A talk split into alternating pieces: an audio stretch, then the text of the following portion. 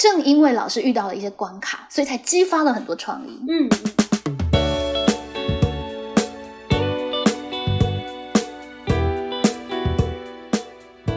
所以读书会是一个蛮好的维系关系的借口。我觉得是一个很好的借口。你一边写，学生一边抄，嗯，跟你直接投影出来说“好，来同学拍照这个 ”，感觉还是不一样。对。我觉得走到这一步啊，要松绑的是社会大众乃至教育当局对于体制内学习的想象。嗯，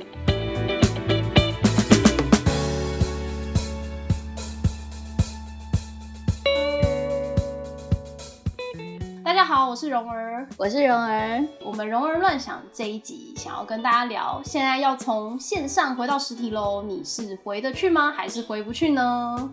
而且你想回去吗？还是其实你有点挣扎，不想回去呢？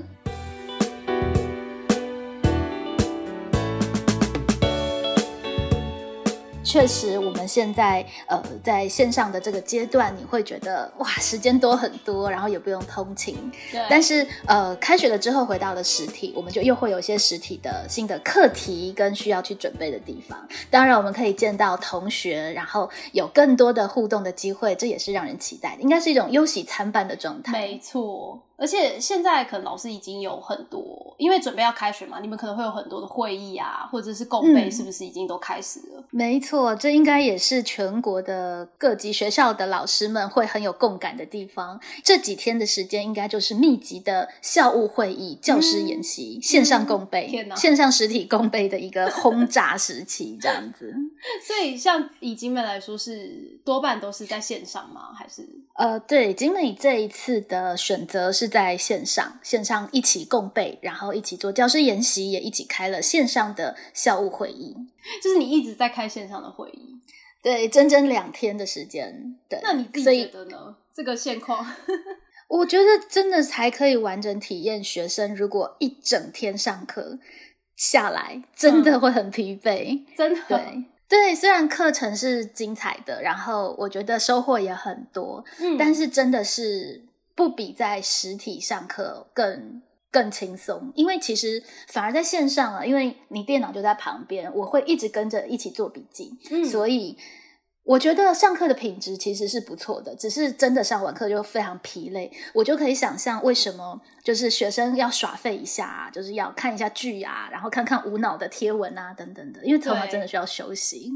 而且我也实验了那个一心二用。我们之前不是有谈过老子的一心二用的这个概念啊？对我，我觉得我有了更进阶的那个思考。哎，就是其实一心二用如果要可成，你必须要先把事前的准备工作做好。嗯，像这一次开会，我有事前把会议记录啊，你要用到的 PDF 啊，讲师的 PPT 啊等等，呃，全部都已经先连接放好了。对，就是我已经完全清楚整个开会需要的脉络，乃至我要用哪一个器材开画面，哪一个器材做截图，跟哪一个哪一个器材做笔记的编辑。如果这一套的流程都思考好了，其实你确实头脑就会比较轻松。比方说，我确实在比较。较不敢的地方，我可以一边的开线上会议，然后一边看一下学生交交作业的情况，嗯，是可以的。但是如果我事前都没有做任何的整理或者是规划，我没有办法掌握它的脉络的话，其实我猜测我就会没有办法这样子的切换而维持两个共同的品质，就是有点像是呃预习的概念对。对，就是要提醒同学，预习真的是非常的重要。就是如果你是先预习的，知道你接下来要怎么走。其实你上课，不管是要做更优质的笔记，或者是你要让上课的舒适度更高，其实都是一个非常好重要的事情。对，而且其实像你这个例子的那个预习的程度，不是说你，比如说你先把所有的讲义全部看一遍，也不用到这个程度。其实你只是要先了解整个脉络，跟比如说主题，老这个老师他要谈什么，其实这样就很有帮助了。是是是，就是你自己知道你现在走到哪里了，比较不会迷路啊。有点像是先把那个地图都开好。反正随时有一个导览这样子，蛮有趣的。因为感觉如果是在实体的会议或者是实体的研习，是不是就你顶多是 开电脑，然后你就真的是要完全台上讲台上，你台下做台下，好像感觉不太一样。没错，我也会觉得，其实线上确实有一些方便的地方。嗯，因为你如果在实体，其实你会议的桌子很小，对你顶多可以把你的电脑或者 iPad 打开，嗯，然后可能网络也不好。你如果就是照相截图，它要怎么样立刻快速的放到你的笔记里？其实那个都变成是要事后去进行。但是其实如果在线上的时候，你是可以完全。无缝的流畅的接轨做好的，嗯嗯嗯嗯嗯，就你那个编辑的功夫可以变变少一点，这样子。对对对，那当然重点是分享人啦。我觉得这两天不管是我们邀请到的特教的讲师，他是两岸的第一位视障心理师朱心怡老师，嗯，对，那老师的故事非常的精彩，老师也引用了一些。呃，影片啊等等的素材，我其实都可以很快速的用关键词就搜寻到那个链接，那直接就放到我的笔记里啊。对，这也是线上的好处。那接下来第二天分享的是我们景美女中的呃各科的老师，他们分享他们的线上教学经验，包括体育老师、数学老师、英文老师、历史老师，就有一种哇塞，我们学校真是卧虎藏龙，然后每一科的老师都在他自己的教学线上，呃，有非常多的开发，那各显神通，对。对。那因为老师们准备很丰富，包括他的教材啊、照片啊、他的思考，其实都可以蛮容易的，就是用荧幕去很直观的去观看。你知道体育老师的线上课万分精彩吗？哇塞，难以想象！就是体育老师还教学生怎么就地取材，做跳绳、做球来丢等等的。就是其实即使是我们想象最难。用线上的方式上的实体的体育，对对，都可以超精彩。那包括老师也介绍了整个奥运的呃整个历程。哦，最重要的是老师排在第一个，所以呢，他就放了一个三分钟暖身操的影片。于是你本来懒懒的躺在床上，你就 自然而然的起来跟着动了起来啊，就清醒了。这还不错。哦，还有让我印象蛮深刻的是数学老师，嗯。数学老师会要求学生一定要算吗？那一定就是会检查学生的笔记。对，他说一开始请学生就直接拍笔记上传，那学生就意兴阑珊，就可能十几个上传。后来老师结合了一个好文学的方法，怎么说？他请他请学生呢，哦，就是每天要拍上传的照片，要结合一个物品。嗯。比方说，今天你要把你的笔记跟你的读物结合，读什么书？对，学生要放着他的笔记跟他读的书，然后你整个展现出来就可以看到全班五花八门的读物，这很酷哎！这跟你那时候做那个六个暖身的小任务很像。对，这可以纳入一个小任务，这可以，或者是说宠物。有些学生就把哥哥抓来，因为他说哥哥是他的宠物。OK，对，就又让学生有了一个创意发想的一个空间。嗯哼，对，好，还有老物，有些同学把他们家最古老的那个户口名簿拿过来。哇塞，对，那每个学生就会期待着想要发表自己的东西，以及他想要去看别的同学发表，所以那个上传率就变得很高，就变成是一种分享的感觉。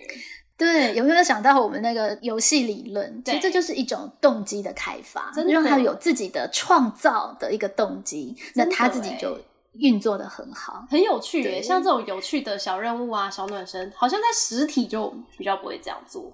也不会往这边开发，应该实体，我猜测实体应该也有实体可以做的事情。嗯，我们应该就是带着这个观念回到实体，只是我们在实体就太理所当然了，学生就认真上课啊，笔记就检查，对，它反而太容易了，就是太容易做到，嗯，而没有让我们有一些。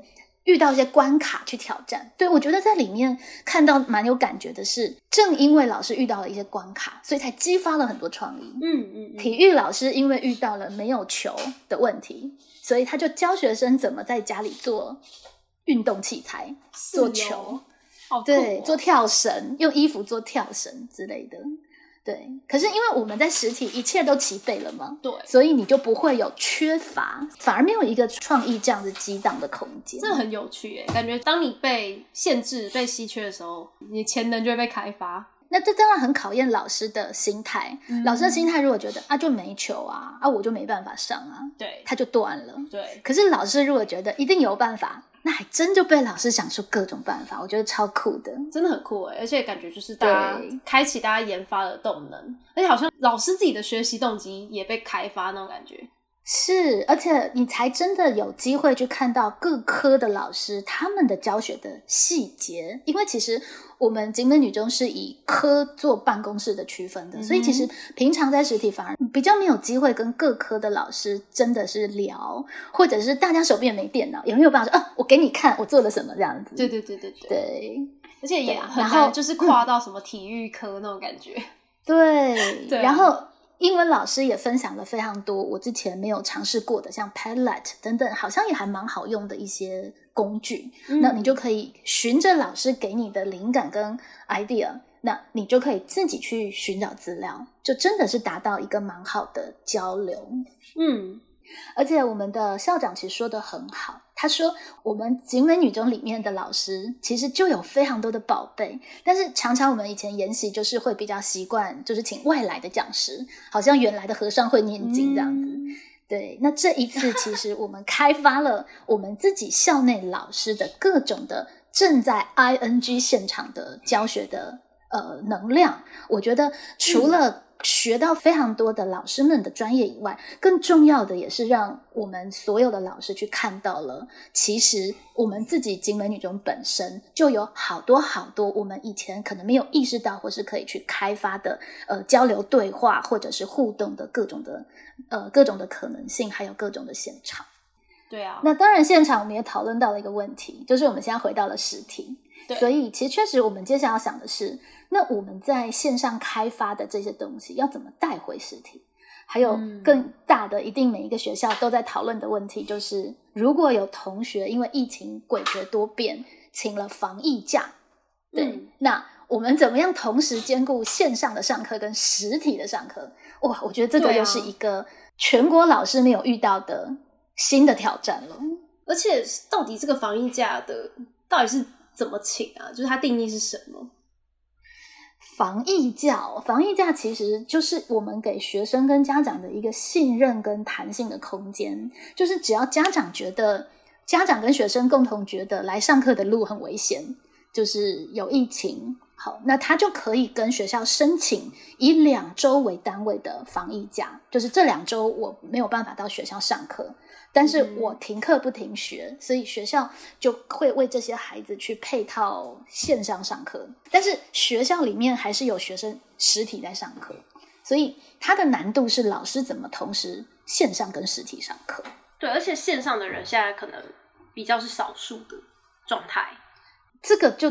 其实为什么会给这个空间？是因为我们也真的不知道疫情到后来会走到怎么样啦。也是，而且因为现在呃，等于说学生族群的疫苗也还没打，所以对家长确实会担心。但是这里真的是，其实他的认定上面有非常大的弹性。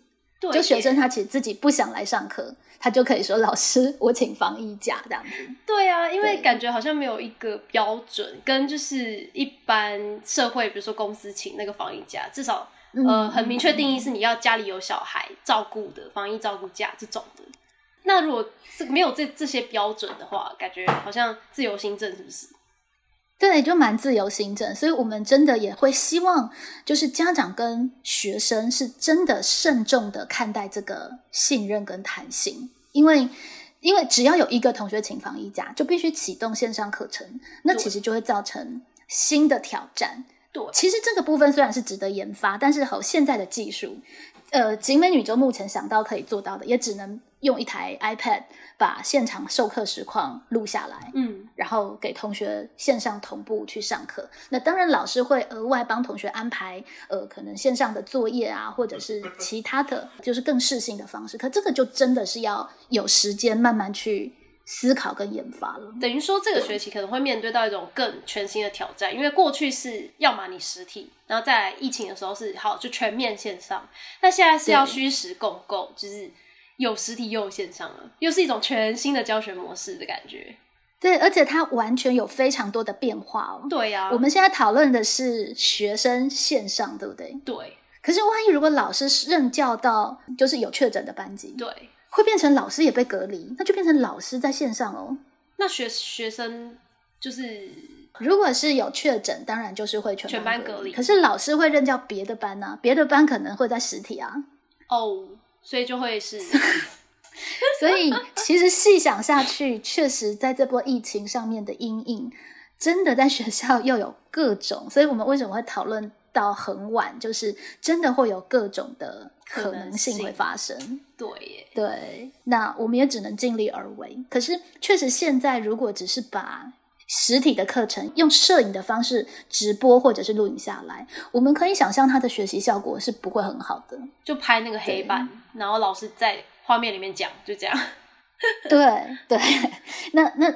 对啊，就是大家可以想象，其实它跟在实体上课是不一样。那老师又不是完全是以线上的意识去操作的时候，对，其实那也只能是一个将就的状况啦。因为毕竟线上跟实体算是，呃，真的要操作的好，它算是两套思维吧。就是没错。那感觉这种虚实的线上课，呃，虚实的课程就会变成第三套思维，就是你要重新为了它去想。怎么样才能够让两边都很衔接？当然，我猜测一定也是，就是激发老师更多的思考跟潜力。应该也不止老师、学生、家长啊，社会大众都可以一起来思考。而且，其实实体跟线上融合的这样子的一个趋势，我觉得它是一个不可逆的。嗯，对。像是我们的北区模拟考，其实也会在今年度，呃，高三的北区模拟考也会在今年度第一次实验全面的线上阅卷。就是作文吗？就是国写那一科吗？嗯，不止作文哦，还包括所有的，因为现在卷卡合一嘛，就是新的一一零会卷卡合一，我们会加考手写题。对，那手写题的部分是必须要人工改的。哦，对，对，所以各科都会有手写题。那当然是最耗神的，一定还是国文的国写对的部分。那它必须全面线上阅卷，大家可以想象吗？以前是老师自己改了，然后就发回给学生，对不对？对它的变化，其实大考中心的阅卷早就是线上了，早就是所有的考题扫描进去，然后呃教授们就是对着电脑荧幕改。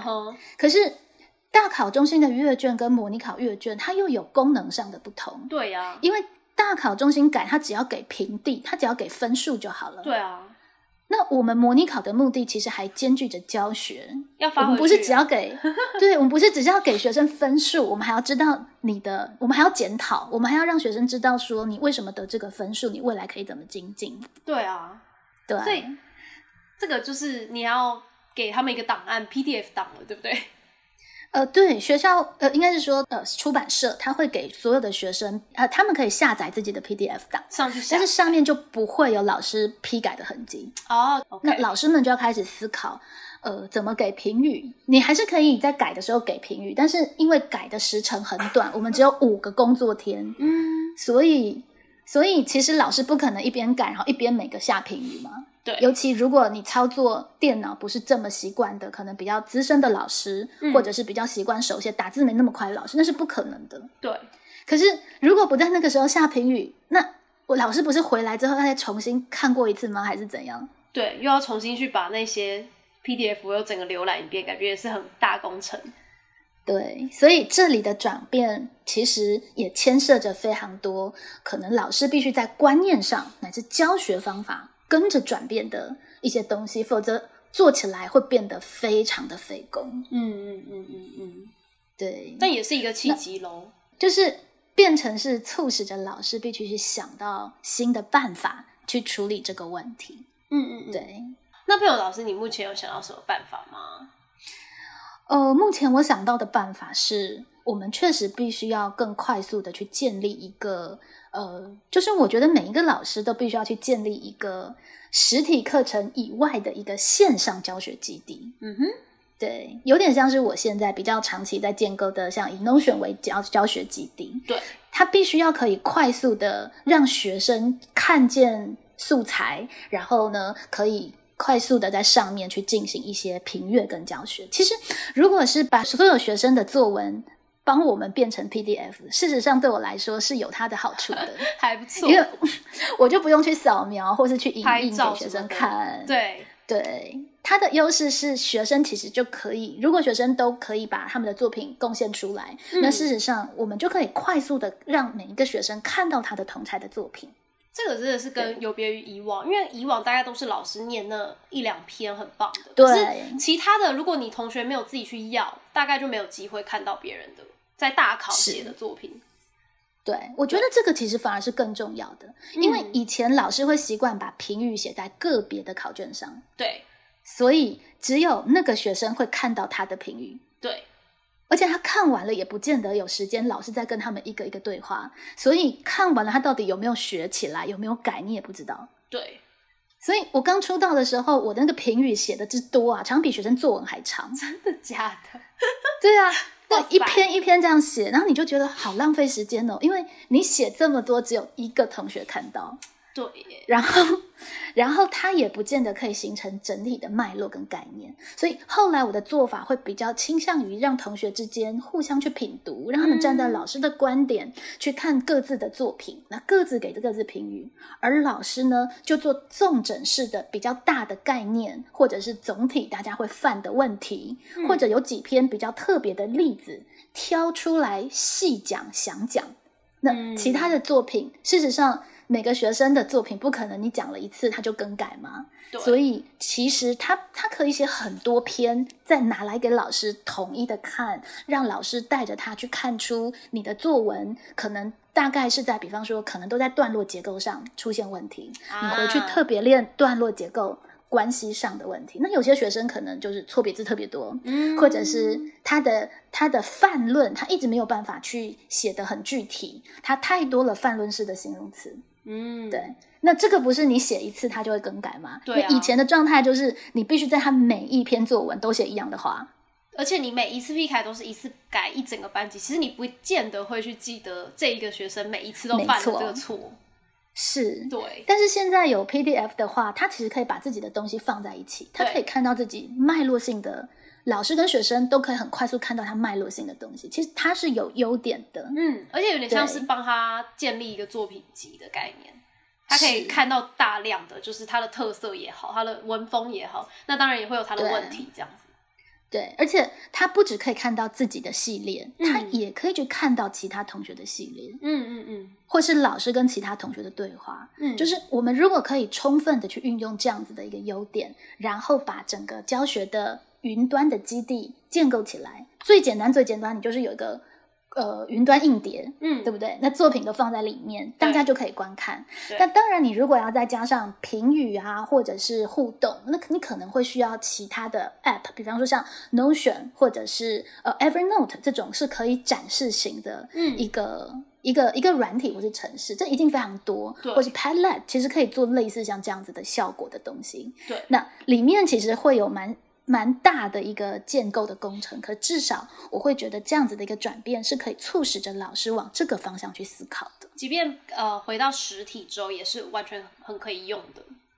嗯，这些资料库的概念等等的，没错。那回到实体，我们比较好的是，我们就可以比较容易的去看到同学在互相讨论品读的过程当中，呃，他们发现的问题，或者是他们彼此进展的状况。因为在线上会有个问题是，同学其实很难彼此讨论，嗯，他们只能自己一个人去看别人的作品，但是回到实体以后，其实你要小组讨论或干嘛，其实对学生来说是比较容易的，就还是讨论来说还是方便很多，而且老师在同一个空间里面要去看五六组这样子，还是还是方便及时很多，对啊，对，所以。其实线上跟实体的融合，如果我们可以让他们各取所需、各兼所长，嗯，也许未来我们的教学的想象就会有更多的可能性的空间可以去思考。嗯嗯，对。那如果没有处理好，确实就是。各自的弊病跟问题全部都纠结在一起，然后就变成是一件很崩溃的事情，变成是一个超巨大魔王，就会觉得二零二一是最恐怖的一年这样子。对，而且无极限的挑战老师的那个可能性，我觉得真的，尤其是行政跟资讯组，我觉得在这里真的要向全国的这个行政教学的行政人员，还有资讯组的人员说一声，真的你们辛苦，深深的致意一下。对，这真的一切东西都要这么快速的变出来，然后去应应，然后呃，要安抚老师的焦虑。我觉得这真的是太伟大，真的。你看每一个议题讨论下去都可以很复杂，对不对？真的哎。而且像呃，其实我们可以知道很多的学校设备也在更新中。嗯，我这这就是昨天刚刚好跟我的一位呃朋友，就是去观看了他们的学校。嗯，然后发现哇，他们全部的教室的那个黑板全面更新了。哦，怎么说？对，就全部变成是呃数位黑板。哦，所以是对上面的字直接可以。比如说，老师的板书可以变成 数位化吗？我觉得这样，我觉得这样很好。哦哦，还没那么先进，没有那么先进。对，是黑板的中间也一样，中间是荧幕的部分。哦。但是以前的黑板是不是变成老师只能写两边的黑板？对不对？对。中间的荧幕是不能写字。嗯。但它现在是全部是平面，旁边两边也一样是黑板，中间一样是荧幕。可是那个荧幕上面是可以写黑板字的，就是它可以直接。白板笔写上去吗？还是黑呃粉笔？黑板笔，粉笔可以特特制的黑板笔哦，对，它是可以整个，所以你的整个整个黑板是可以全全部的黑板书写的，它不会中间卡着一个荧幕啊。但是那个也可以当荧幕用，对，可中间那一块荧幕它也可以播荧幕，它也可以播影片啊，什么 PPT 这种。对对对，那你还可以一边播荧幕，在上面还可以画圈之类的。哦，这感觉很酷哎！如果是什么数学老师呢？就常要对他可以对叠一个影像，然后在上面做记这样子。哦，对，但是对，但是现在的那个问题是在于，我自己去试写了，觉得那个那个黑板笔写起来的那个粉笔的感觉，不是以前那种粉笔的感觉。它毕竟是一种特制的。笔对，就是还是有一点点失落哦，就是对那种粉笔字是不会让你想要写满整个黑板的，就是叫什么手感就是不一样。对对对对对，就是对啊，就国文老师有时候你还是会觉得哇，很很流畅，很畅快，就写满整个黑板，对不对？对啊，未来可能这样的机会会越来越少了，因为那个那个黑板写起来的感觉是。对，不会让你想写整个黑板，而且 还有一个问题是，它反它会有反光的问题，然后字也比较细。嗯，对，那当然这个就是在一个大家测试实验的过程，就是另外一种媒介的感觉，它毕竟不是黑板。那当然，其实我猜测现在也，尤其是其他科的，应该是越来越多老师是完全是用数位教学，就是越来越少写板书。对，所以这是一个趋势。是是一个趋势，然后也乐见其成，不过还是有一点失落。就是那你会自己很怀念，就是因为你疫情的时候都用线上教学，那你会怀念回去实体可以写板书啊等等的更多的应用吗？嗯，我自己个人目前是觉得板书还是有它的需要性，就是你一边写，学生一边抄，嗯，跟你直接投影出来说好来同学拍照，这个 感觉还是不一样。对。有时候学习里面还是有一些比较苦工、比较锻炼性的东西嘛，比如说抄笔记，可能还是一个对一个一一种锻炼。当然不是说全部都抄笔记，所以那个比例怎么调和，我觉得也会是一件蛮有趣的事情。嗯，感觉未来真的是一种全新的时代的感觉，超酷的。对，那当然我们现在就是要回去了嘛，只是我很希望。回去带一些新的东西，就是这一趟的线上旅行，嗯，一些新的东西回去。那怎么样更好的去整合在呃实际的教学里面？这也许就是接下来几集我们也可以跟大家一起分享。不过接下来我觉得我们可以谈谈，就是我们可以盘点一下在线上的呃共学或者是线上的读书会，到底有哪一些的值得带回去的东西？嗯，因为刚刚前面我们分享了就是。现况的部分，就是有一些回得去的点跟回不去的点的感觉，然后这两个东西会导致我们必须要去思考虚实共构。不过我们接下来可以来分享，就是我们两个比较开心的，就是 就是我们两个都觉得线上嗯线上很棒的一些点。然后我们聊天的时候就是有聊到，我们觉得读书会在线上举办是一个很不错的点。其实像我们的教学跨科共备，其实也算是线上读书会，对不对？对对对，社群共学，对对对对对，那也算是。然后也是会有一种嗯，怎么回不去的感觉，觉得蛮妙。这是一种人性的天性所所使，就是不是 没有人逼我们，就是 我们就回不去了。尤其婉容，因为有经历过蛮长的一个读书会的经验，然后有实体跟线上，所以我觉得婉容可以来盘点一下。你觉得就是从实体改到线上，你觉得有哪些东西是哎反而就迎刃而解了的问题？对，因为我在大学的毕业之际，因为很想要继续跟。那时候的同才维持关系跟一种学习型团体的感觉吧，所以我那时候就呃自己发起了一个小型的读书会，大概就是五六个人左右。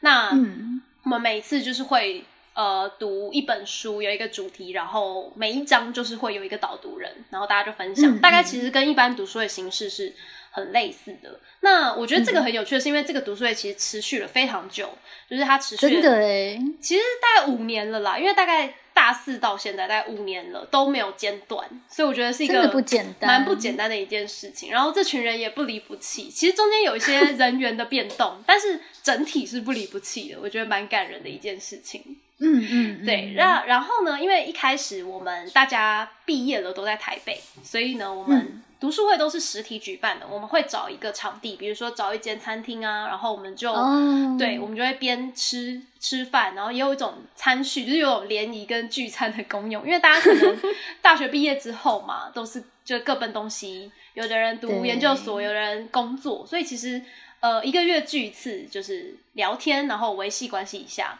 所以读书会是一个蛮好的维系关系的借口，我觉得是一个很好 借口。我也会自己喜欢这个借口，是因为它定时，然后定量，然后呃有一点点的目标导向，所以大家会觉得要出席这样子。毕竟他书也是他选的，所以他也 对大家一起参与嘛。所以他不比较不是说，哎，我们哎揪个聚餐，那可能这次有，可是下次不知道什么时候那种感觉。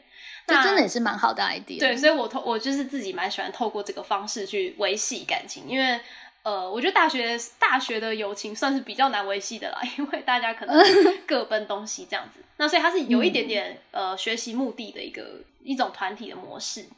那我们这样子大概维系了两三年，就是都是这个状态。那直到就是二零二零爆发第一波疫情，嗯，就是去年的第一波疫情的时候，那时候我们就决定说，哎。那我们就要不要来改线上？那时候就改成线上读书会。对，那时候就先做第一波的，呃，等于说预防吧。因为台湾没有很严重，但是就是呃，想说有点预防性，所以我们就讨论说，要不要我们就改线上。所以我们就从那时候开始改线上，到现在也一年半了。这样，那改线上之后，就发现一个很明显的一件事情，也很有趣，就是发现大家变得超级认真。哦，真的，就是。嗯，发现导读人就是会不自觉，也没有人逼迫他，也没有人要求他，因为我们是很 free 的组织，就是他就会准备大概两页 Word 的那种笔记讲义这样子，然后准备他那天导读的内容。那当然，因为我们那时候我们这次选的书也是比较难读的，就是选那个汉娜·厄兰的《平凡的邪恶》，算是比较嗯嗯嗯哲学性，然后历史性都比较强，所以的确也是不是很好读的文本。那大家就很自觉的进入了一种认真的模式。那其实我们没有任何人去要求说，哎，你要做笔记，你你导读一定要有很明确的呃讲义。其实我们没有去要求这个东西。那如果是在实体，会是什么样？就大家用讲的？对，我们在实体，大家就是会比较是讲过去。虽然说有些人他也会做呃，可能简单的大纲，就是他的导读大纲，可是没有那么夸张，就是就是。可能是简单的笔记这样子，那可能会 share 给大家。嗯，是立刻变为线上，大家就会开始不自觉的有这样的转变吗？没错，就是在变回线上那个第一次、第二次开始，就好像因为可能那个领头羊效应，因为第一个人他也做的非常的认真，所以第二个人就开始也接着这个认真的氛围。然后也发现有了在线，尤其是在线上的状态，有这个笔记的辅助，会帮助大家比较不会发散，很像上课的感觉。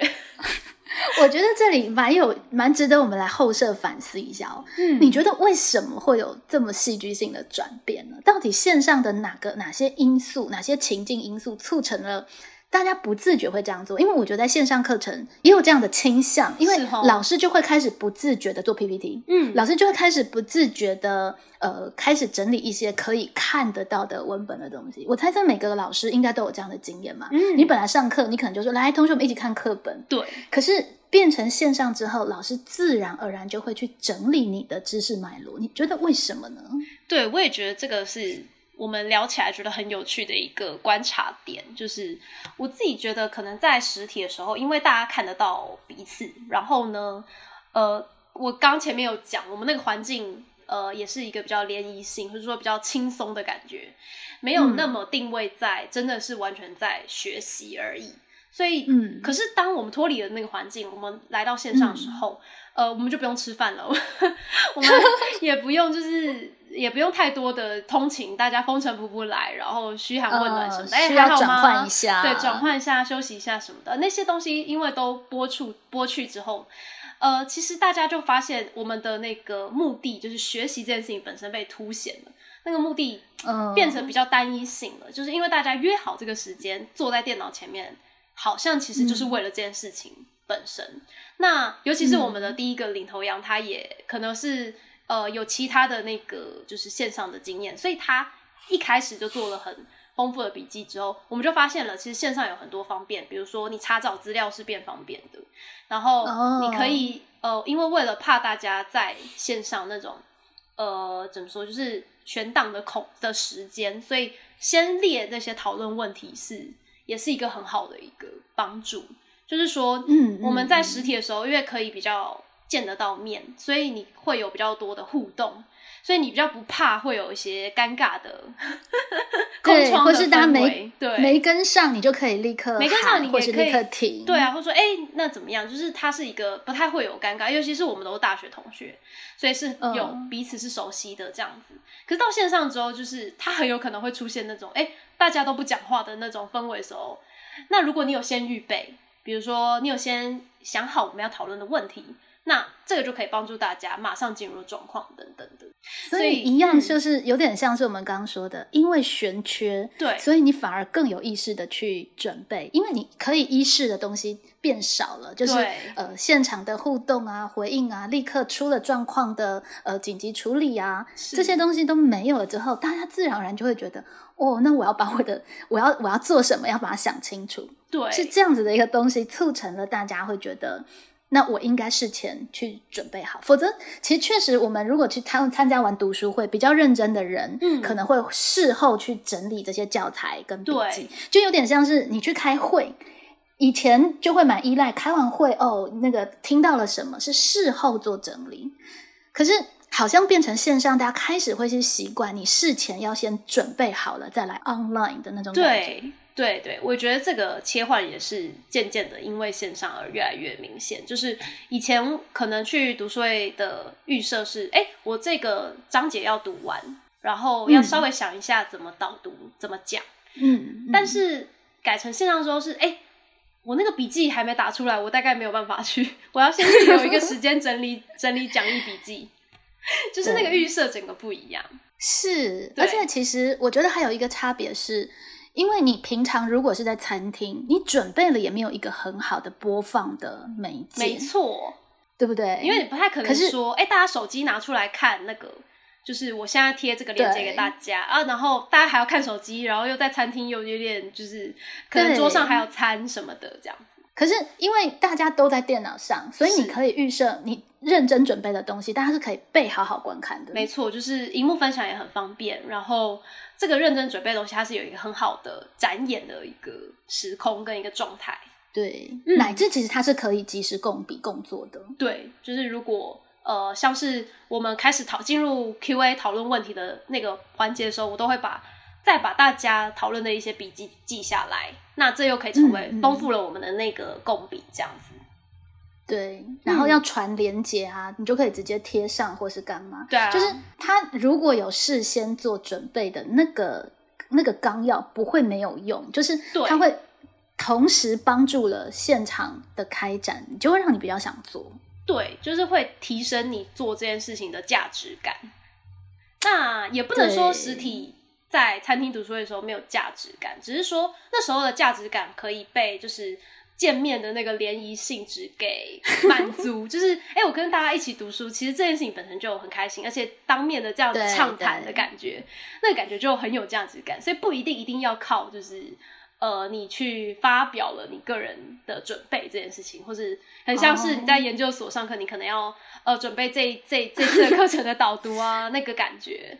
所以我想到，其实回到实体的话，也许我们就可以去加强一个呃线上即时脉络性提醒的这个工作跟功夫。就是，嗯，他虽然没有办法每个人都都有电脑或干嘛，可至少会有一个人负责把东西记录下来，然后及时把它呈现出来的这个工作，我觉得也许是回到实体可以做的。嗯，就会让我想到说，也许可以开一个荧幕，然后请。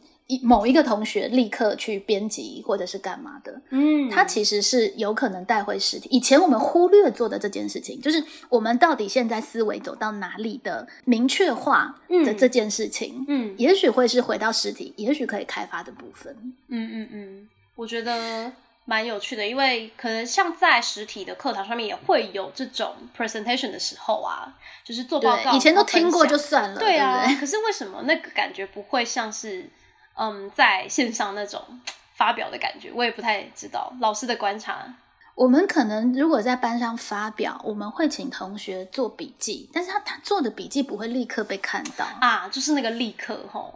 对，我觉得其实对是那个立刻，嗯，那他也要做不做的，对。可是如果他做的笔记立刻就会被呈现出来，嗯，那他就一定要立刻及时回。这个我觉得，哎，对，这个真的是在现场，我觉得是可以去思考的部分。怎么让每个人的参与、及时参与感是被提升的？这样子哇，所以以后报告忙了，就是 大家 大家就要习惯，就是现在也是啊，像我们开会，不是一边开会，然后旁边讯息就一直跳，对，厉害的讲者就会即刻的回应，这样子。对，有些设计那种即时互动的 Q&A 的那种那种模式啊，就是也可以用一些线上平台去做到这件事情。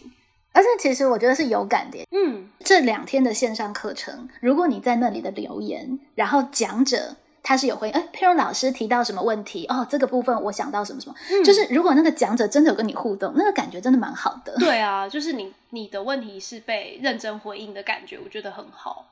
而且你的问题像是在读书会的情境里面，是你可能提一个问题，那大家是一起认真讨论你的问题，他也提出他的观点，其实那个感觉是非常好的。对，这可能是以前我们没有线上经验不会去注意到，但是现在有了线上经验，回到实体，我猜测其实好好的设计跟思考，在实体应该会有，尤其大家都在现场，对，应该会有更方便的去呈现的一个啊。还有一点就是，大家为什么在线上有的时候会比较踊跃回应？我自己参与的经验之后是，打字其实你会比较安全感。对对对对对，有的时候是这个样子。就是你如果现场问说，来同学有没有问题？嗯，他可能会不敢讲。嗯，但是如果你让他打字，其实他可能是可以表达意见的。我觉得这个还蛮有趣的。我自己参加外面的一些大比较大型的讲座也是，就是如果你要嗯在一百个人 中间举手，然后站起来发表，好像以台湾人来说都会比较有点不敢。可是如果是你只要在呃一个 Q R code，然后线上输入你的问题，对对对对对，大部分人都很多问题，超多。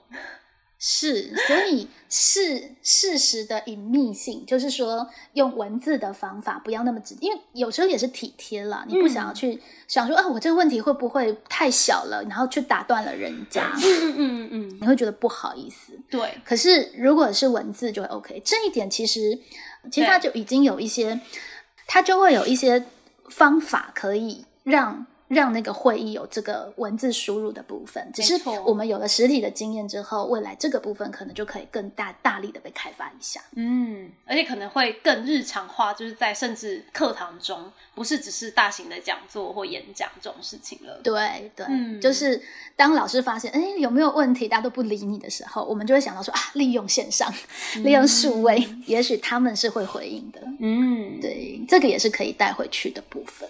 没错。但是不管怎么样，其实开学就是会开学了，而且我们也很，就就是要开学，我们也很开心啦。就是至少我们可以在三个月的闭关沉潜之后，可以真的实体的回到线上。对，台湾也真的是算是防疫优良宝宝，然后也是大家全体国民的一一起的努力，这样子三个月真的很厉害。真的，真的，而且我猜测同学们应该都会真的很想要，他们可能不见得想要见到老师啦，可是会想要见到同学。对啊，像你说那个，呃，老师设计大家要穿上制服上课那一天，大家多么的嗨。想必就是对，我们有一位老师，就是在线上的时候，有一天要求同学全部都穿制服来上课。哎，他说整个整齐度比在实体课堂好多了，大家太久没穿就会期待这样子。而且以前都是哎要穿不穿，或是要穿一种奇怪的百搭的那种穿法。对，所以也许让学生有过这样子的失去，失去跟同学的联系，失去。一起在班级同在一起的感觉，嗯，回来之后也会更加的珍惜。对啊，这个是一个非常好的机会教育吧，就是对于这现在还在学的学生们。只是哎，回来就要开始又要烦恼跟烦心那个什么迟到啊 等等的问题。上课不认真呐，因为现在他们都不认真，你都看不到嘛。对对对对，眼不见为净。但现在又哎，回到实体之后，老师又要继续管秩序，对，就觉得有点烦这样子。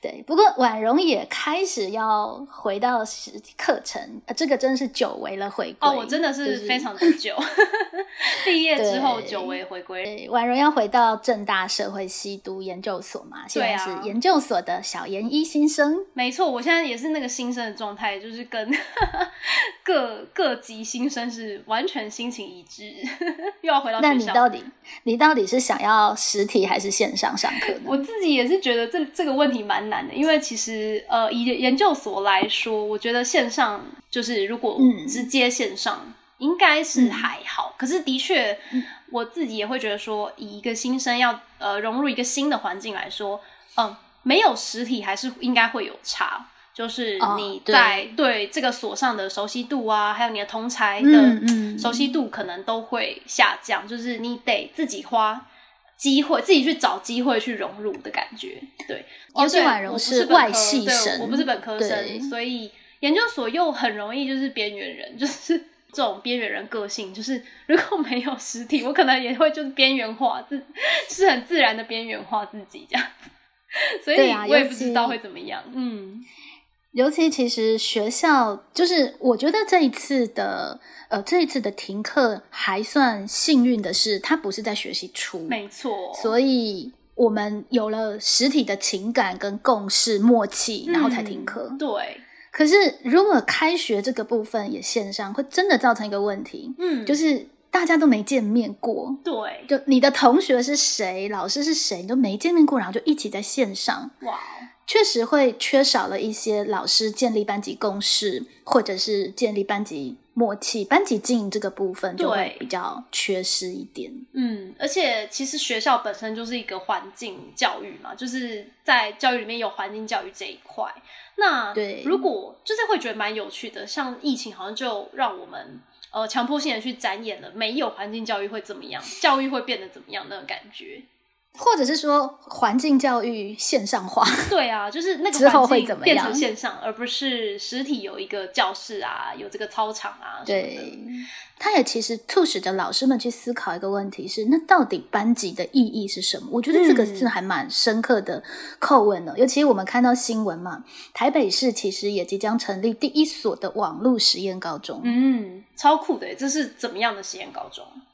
它的课程我实际细节还不是很清楚，可是大概的概念就是，它的课程百分之七十是线上，只有百分之三十是实体的。哇塞，也是虚实整合哎！而且那个比例其实是以线上为主的。没错，哇，会还蛮好奇他们这个学校怎么 run。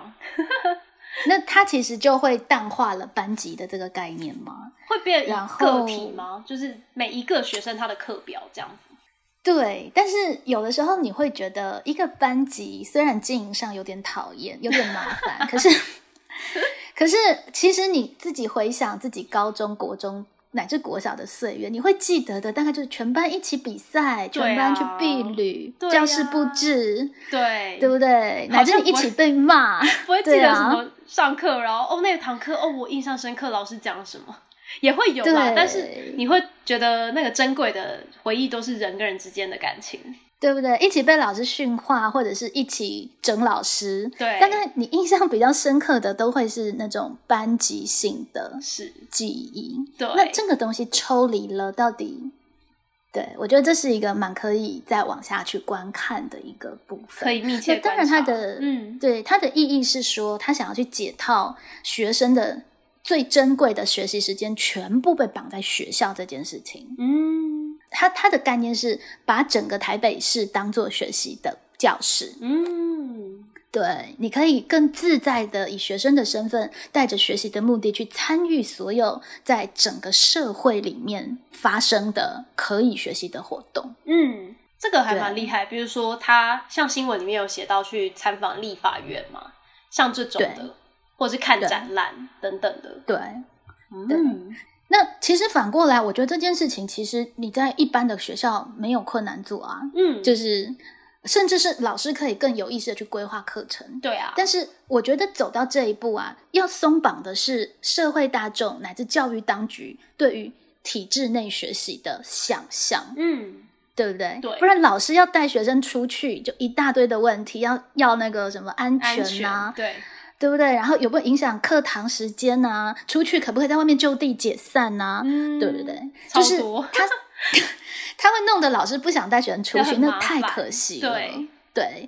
当然，现在我们有越来越多的弹性，也有越来越多的老师愿意设计这种呃户外教育或者是参访的课程。是，其实如果他是可以在老师的有意识规划下，然后然后以呃以班级的概念去参加，我觉得其实没有没有什么太大的不好，只不过是现在对于呃这样子的想象，其实我觉得我们有一些受限。也许这样子的实验高中，它其实对于正式一般高中的一个启发，是我们真的要。破除课内课外的这种概念，我们要更放大我们的学习，就是以完全以生活为文本这样子的一个思考。嗯，其实这个概念是很好哎，而且像是一零八课纲也有，比如说自主学习或是弹性学习，感觉其实那些时间，学生如果真的要嗯做那样子的。课叫什么校呃校园外的学习应该是可以的吧？就是说老师如果准许的状态下，对啊，他如果可以有更呃更宽松，乃至在利益上面会更让老师跟学生感觉到被鼓励。嗯，不然先要办这种活动，我觉得有点被审视，你知道吗？嗯。对不对？就是并不是一种被鼓励的状态，就是变成连我要带学生从景美女中走到正大合体，都会被打一九九九。对，就是这么简单的一个，我用国文课的时间带同学跟我正大师培生的同学去进行一个交流，嗯，然后让大学生带同学从景美女中走到合体，然后可以跟。呃，大哥哥大姐姐聊聊，乃至你真的走到正大，你也许就会对大学更有想象的这样子的一个活动，对你都必须要被质疑。那他是不是国文课？他为什么可以在国文课进行等等？我会觉得其实会蛮丧气的，就是还是很有那个课就是要做那个课，呃，刻板印象里面要做的事情。国文课就是要教国文。可是对国文课不能训练学生跟非同温层的人对话表达吗？对啊，而且它是一个我觉得蛮浪漫的一个处境。对啊，然后你去看到合题上的内容，然后呃，学生看到那个游乐设施就冲上去孩子般的玩了起来，然后。让那个正大的哥哥姐姐们都不知道到底是要呃催退他们继续前进，还是看着他们玩，就会产生很多的感受跟感觉，然后有很多的互动。其实那个才真的是课堂素养的部分可以开展的方式。是，对啊，所以这个真的是可能未来这种同才的经验跟跟那种状态就是会很不一样。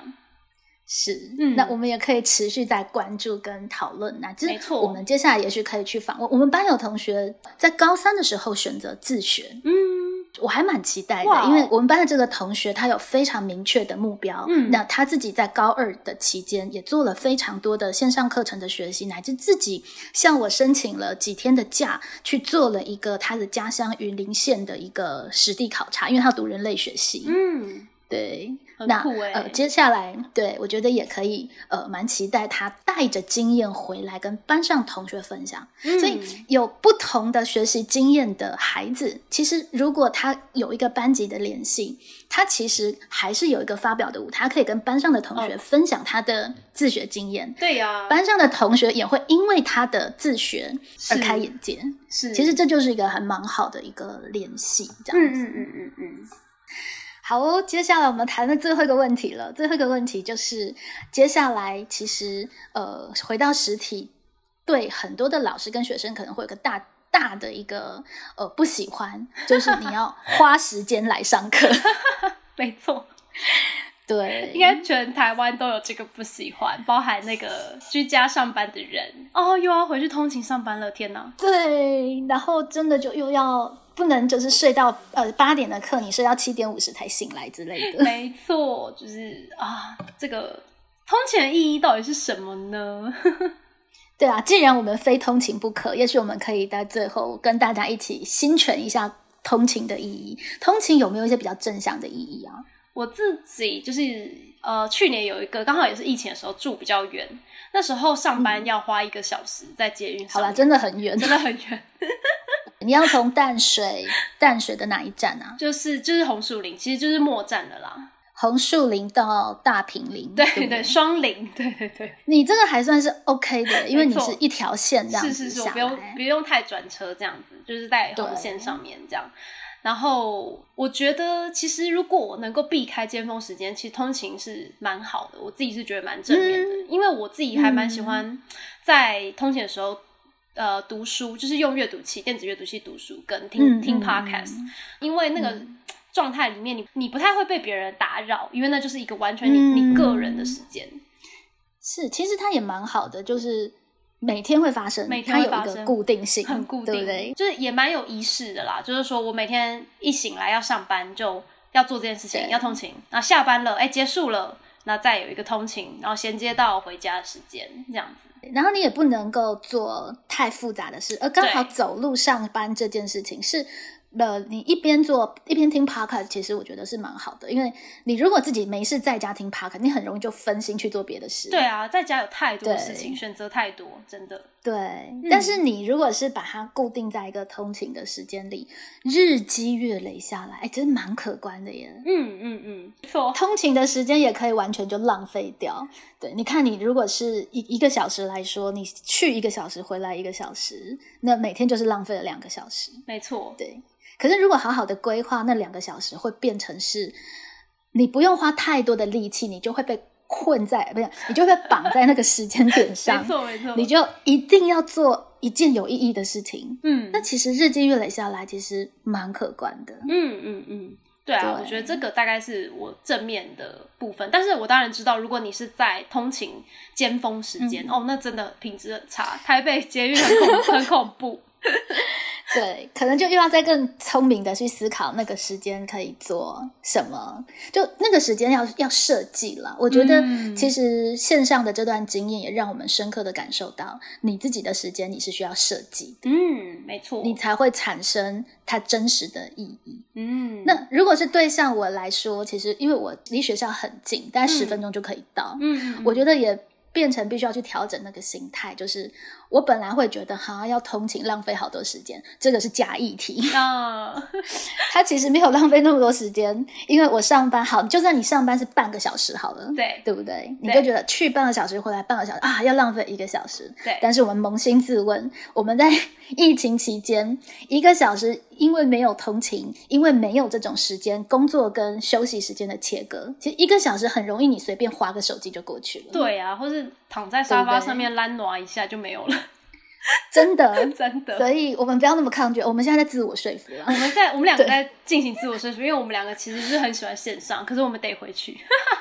对对，就它也是一个通过仪式，然后告诉你说，你现在是在工作的状态，你现在是到休息的状态。没错，线上有一个问题是在于假日变得没那么珍贵。对，因为每天的感觉，时间感真的会有点不太一样。对，你反而没有那么期待礼拜五、礼拜六，因为你每天在家。嗯嗯，对。可是回到线上工作，你就好好工作，然后你开始又有可以期待的周末，也许也是一件我们可以期待的事情。对呀，就即将要回到日常的正轨啦，大家。嗯 虚实整合的道路也为即将为我们展开。没错，没错，而且我们已经被训练的更呃更勇敢自在的面对未知，然后也更呃相信我们其实如果认真的计划设计跟思考，我们可以开发出呃也许现在还没有想到很棒的解决办法。没错，那我们接下来呃到底开学之后会是怎么样的一个教学现场呢？之后也在一一的跟听众朋友们分享喽。嗯，那我们今天就讲到这边，拜拜，拜拜。